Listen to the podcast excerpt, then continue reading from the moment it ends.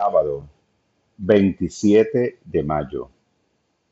Gozo es el tema de la palabra diaria. El gozo vive en mi corazón y da color a mi vida. Como ser humano, mis emociones dependen de las circunstancias, pero como ser espiritual, el gozo es mi derecho de nacimiento. Mi gozo no depende de la felicidad terrenal. A pesar de las condiciones externas, puedo hallar alegría dentro de mí.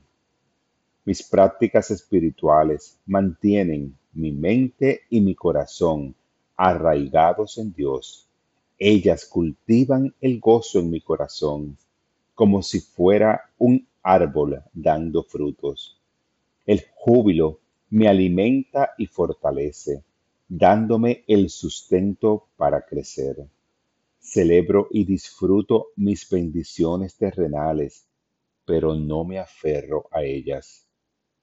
Durante momentos de tranquilidad y dicha, así como en los de sufrimiento y desafío, existe un gozo profundo en mí.